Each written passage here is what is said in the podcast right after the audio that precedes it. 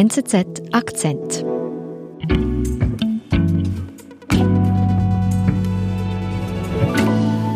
Manchmal sind die Betrüger auch so dreist und ja, schlau, muss man sagen, dass sie einen kleinen Betrag überweisen, zum zeigen, hey, du kriegst auch Geld zurück, 500 Euro, aber du hast halt schon 10.000 investiert, dann kommt das nicht so drauf an, oder? Ja, Und so geht es dann halt weiter und weiter und weiter. Online-Betrüger zocken immer öfter Menschen ab, die im Internet ihr Geld anlegen wollen. Meine Kollegen sind den Spuren der Täter gefolgt.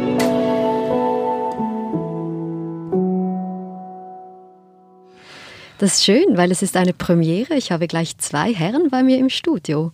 Fabian Baumgartner und Florian Schob. Hallo. Hallo. Hallo miteinander. Sag mal, wie, wie ist das eigentlich losgegangen, dass ihr zwei euch in diese Recherche gestürzt habt? Bist du? Soll ich? Ich glaube, du musst. Fabian? Gut. Ähm, es war so, dass wir im Frühjahr war das mal, da gab es eine Kriminalstatistik von der Kantonspolizei Zürich. Da drin war schon die Zahl drin, dass das angestiegen ist, dass das ein Fokusthema ist bei den Ermittlern. Also die Cyberkriminalität konkret. Genau, also Cyberkriminalität als, als Oberthema und mhm. dann schon der Anlagebetrug auch. Ähm, wir haben dann mit den äh, Ermittlern Kontakt aufgenommen. Was läuft da im Hintergrund? Wer sind die die Täter? Das waren so die Fragen, die wir, die wir uns gestellt haben. Und war euch da gleich klar, was genau gemeint ist mit Online-Anlagebetrug? Florian? Ich hatte keine genau. Ahnung, was das sein soll. Äh, ich habe nicht so viel Geld, dass ich jetzt in den Anlagegeschäften tätig wäre. Nein, äh, es ist erst so nach und nach uns klar geworden, worum es hier eigentlich geht. Das ist kurz gesagt einfach eine Investition in Kryptowährungen wie Bitcoin und diese Investition ist aber fake, dahinter stehen Betrüger, ähm, man investiert gar nicht, man überweist ihnen quasi das Geld aufs eigene Konto und kriegt das nie wieder zurück. Das mhm. ist eigentlich ein Milliardengeschäft und das jährlich weltweit. Hast es angesprochen, ihr habt dann Ermittler getroffen. Mit wem habt ihr zuerst gesprochen? Mit äh, der Chefermittlerin. Zusätzlich kam ein Ermittler aus der Kantonspolizei, der sich direkt mit dem Thema äh, Online-Anlagebetrug beschäftigt. Der Staatsanwalt, der Zuständige, war auch da und ähm, muss mir kurz sagen, Herr Nussbaumer. Aha, ja, genau. Ähm, äh, der Leiter von, äh, von der Cybercrime-Abteilung. Also sämtliche Experten mit euch in einem großen Raum verteilt. Ja, es war eine sehr illustre Runde und wurde, uns wurde dann auch ziemlich schnell klar, worum es da geht. Und die haben uns gesagt, dass dieses äh, Phänomen zunimmt, dass es einen Trend gibt hier. Also wir waren überrascht äh, über die Dimension dieses äh, Betrugs und wir waren auch ein Stück weit sehr neugierig, wie gehen die Täter eigentlich vor? Was machen die, damit sie so viele Leute betrügen können? Ihr habt euch also entschieden, mit den Tätern in Kontakt zu treten. Wie ist das genau abgelaufen? Wie seid ihr da vorgegangen? Wir haben bei Google eingegeben, in Bitcoin investieren, weil wir wussten, Kryptowährungen, das ist das Ding dahinter. Mhm. Also man, das ist die, die Masche oder also investiert in Kryptowährungen, das ist mega gut, uh, hier gibt's große Gewinne. Haben wir das gegoogelt und dann sind schon ganz viele dubiose Webseiten aufgeploppt. Und da haben wir uns dann mal ein bisschen umgeschaut. Mhm. Wie seid ihr dann weiter vorgegangen in eurer Recherche? Wir haben eigentlich die erstbeste Homepage genommen, die nannte oder heißt äh, Bitcoin Revolution. Mhm. Wenn man da draufklickt, dann ist das sehr, sehr bunt. Ähm, es hat äh, einen CNN-Beitrag, der eine Minute dauert. Und das ist auch so ein bisschen das Muster. Überall versucht man zu locken, auch mit marktschreierischen Mitteln. Werden Sie den, der nächste Millionär? Geben Sie hier Ihre Daten ein, Ihren Namen, E-Mail-Adresse, Ihre Handynummer. Ja, und dann haben wir das halt auch gemacht, mhm. haben Name, E-Mail-Adresse und äh, die Nummer unseres Recherche-Handys eingegeben. Wir wurden dann automatisch eingeloggt auf ein Trading-Portal. Da sahen wir dann plötzlich viele bunte Zahlen, so Charts, die rauf und runter gehen. Aber viel weiter schauen konnten wir gar nicht, weil schon eine Minute nach der Registrierung äh, klingelte das Handy. Und oh. ja, dann beginn, begann das äh, interessante Gespräch mit den äh, Leuten, die dahinter stecken. Also die haben dich gleich angerufen. Die haben es sofort angerufen. Was ist dir durch den Kopf? Also ist ja doch eher überraschend, oder? Ja, also wir haben gewusst, dass die relativ zügig anrufen und mhm. das gehört natürlich auch zur Masche. Ähm, aber dass es so schnell geht, da war ich schon ein bisschen überrumpelt. Florian, du hast dann mit den Tätern gesprochen. Was haben die dir gesagt? Wie sind die vorgegangen? Ich hatte das Gefühl, die sind so nach Schema F vorgegangen. Die haben einen Plan gehabt ähm, und das Ziel war, dass ich möglichst schnell einen kleinen Be äh, Betrag überweise. Mhm. Bei mir ging es jetzt um 99 Euro. Wenn man die Masche eben ein bisschen genauer studiert, weiß man, es ist immer eine kleine, ein kleiner Beitrag. Mhm. Das muss man überweisen und das ist quasi der kleine Finger, den man dem Betrüger gibt. Und was dann passiert, wir haben das dann natürlich nicht gemacht, wir haben das Geld nicht äh, einbezahlt, aber was dann passieren würde, ist, dass wir auf diesem Portal, das ich vorher genannt habe, plötzlich unglaubliche Gewinne sehen würden. 99 Euro investiert und plötzlich riesige Gewinne. Mhm. Und dann kriege ich wieder Anrufe und dann heißt, jetzt musst du aber richtig investieren, weil äh, siehst du, es, es ist gerade voll am Abgehen, jetzt musst du reinbuttern und so weiter und so fort. So funktioniert das. Also die haben dich dann auch immer wieder kontaktiert und Druck gemacht, wirklich. Ja, genau. Also es ist, äh, die haben sehr viele Psychotricks, sehr viele ähm, Arten, wie sie Druck machen können. Einerseits ist das eben, bei mir war das immer der Anfangsdruck. Ich konnte, ich habe kein Geld überwiesen, die wollten mal Geld sehen mhm. und dann haben mich immer verschiedene Leute angerufen. Zwischendurch auch, ich habe das Handy mal abgestellt, eine Woche später angestellt, waren schon einige verpasste Anrufe drauf. Das geht richtig zack, zack. Und das gleiche passiert auch auf der E-Mail-Adresse. Da rauschen auch viele Mails rein. Und was ist das Ziel dieser Betrüger? Ja, genau. Es gibt auch diesen englischen Begriff Nudging heißt der, also immer weiter ähm, die Leute dazu bringen, mehr Geld zu investieren. Es ist nicht ein Betrug, der auf einem Mausklick basiert, sondern auf ständigem ähm, Natschen, auf ständigem äh, Holen. Äh, Holen, Hinweisen und äh, Druck mehr zu überweisen.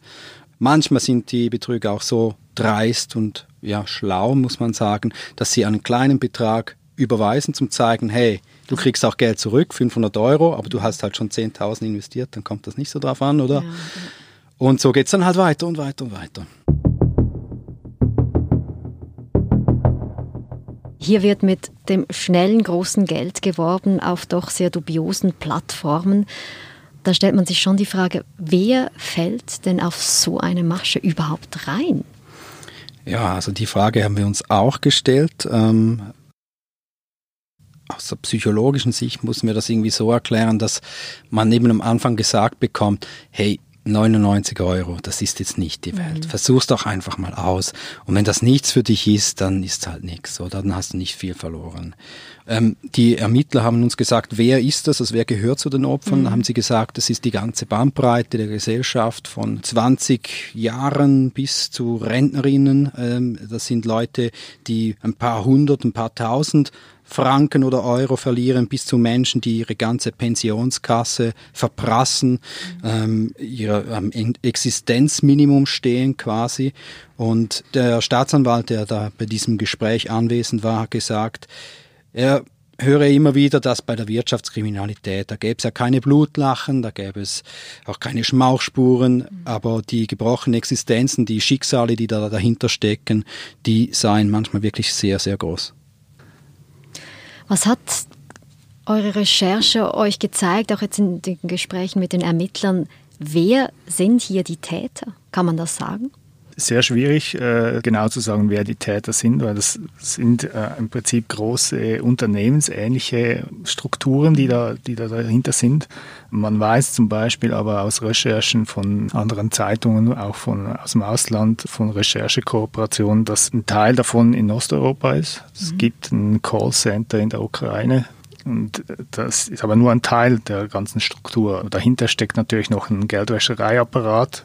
Der muss nicht in der Ukraine sein. Das kann zum Beispiel auch in der Schweiz sein. Mhm. Aber gibt es Möglichkeiten, diesen Tätern das Handwerk irgendwie zu legen? Ja, gibt es. Ja, die gäbe es. genau. Also es gäbe, es gäbe ein Rezept. Äh, das versuchen sie auch jetzt teilweise anzuwenden. Es ist ist eigentlich ähnlich wie dann die Täterbanden funktionieren, eben auch über internationale Kooperation zwischen den einzelnen Ermittlungsbehörden. Mhm. Also man hat hier, früher hat man hat jeder Staatsanwalt, hat in der Schweiz zum Beispiel, äh, in Genf hat einen Staatsanwaltenfall gehabt, in, in St. Gallen und in Zürich. Und äh, keiner von den dreien wusste, dass der andere auch an, dem gleichen, an der gleichen Masche arbeitet. Und das versuchen die Ermittler jetzt äh, quasi zusammenzufügen, damit sie ein großes Gesamtbild erhalten. Ähm, ja, eben, also man muss schon sagen, man steht da total am Anfang. Ähm, eben auch heute gibt es noch Staatsanwaltschaften, die wahrscheinlich einfach einen Fall kriegen, keine Ermittlungsansätze finden, um hier irgendwas äh, Gewinnbringendes rauszubringen mhm. und das dann halt einfach einstellen, weil da, da gibt's nichts, oder? Und das einzige Rezept ist halt wirklich die, die Sammelverfahren, bündeln, wer steckt da dahinter, wo fließt das Geld hin? Mhm. Und hier ist schon wieder ein weiterer Punkt beim Geldwäschesystem äh, musst du dir vorstellen, dass einer, der jetzt einen, diese 99 Euro überweist, der das jetzt gemacht hätte, oder eben seine ganze PK überweist, das geht auf irgendein Konto und wird sofort wieder weiter verteilt, mhm. verbreitet, vermauschelt und über x Strukturen verteilt, das ist extrem schwierig oder fast auch ähm, ja, unmöglich, das nachzuvollziehen, mhm. dem nachzugehen. Aber das wäre ja eigentlich auch eine Möglichkeit, dem Geld zu folgen. Aber das ist halt eben teilweise bei dieser professionell aufgestellten Geldwäscherei sehr schwierig. Jetzt habt ihr euch mit Ermittlern getroffen, eben ihr habt selbst diesen Versuch gewagt, euch angemeldet, mit den Tätern Kontakt gehabt. Was, was bleibt zurück nach dieser Recherche? Ich glaube, für mich war sehr, sehr interessant und überraschend auch, wie agil diese Tätergruppierungen funktionieren. Also das ist ja das Thema ändert sich jeweils. Das ist eben Kryptowährungen ist jetzt en vogue, mhm. weil Kryptowährungen durch die Decke gehen. Ähm, aber in zwei Jahren ist es wahrscheinlich völlig ein anderes Thema. Aber die mhm. Masche ist immer noch da, die Strukturen sind immer noch da. Das ist schon frappierend, was da abgeht und wie schnell die sich an neue Situationen äh, anpassen immer eigentlich den, den Ermittlern halt auch häufig einen Schritt voraus sind. Mhm. Das ist auch ein bisschen beängstigend. Ja, mir ist es gleich. Also ich denke mir dann, man steht zwar am Anfang mit diesen internationalen Ermittlungen, mit dieser Zusammenarbeit, aber wenn man sich vorstellt, wie agil die Tätergruppierungen sind, äh, ist es die Frage, kommt man da überhaupt irgendwann mal auf einen grünen Zweig? Mhm. Also ja, das ist so die Frage, die zurückbleibt, die ich auch nicht also auflösen kann.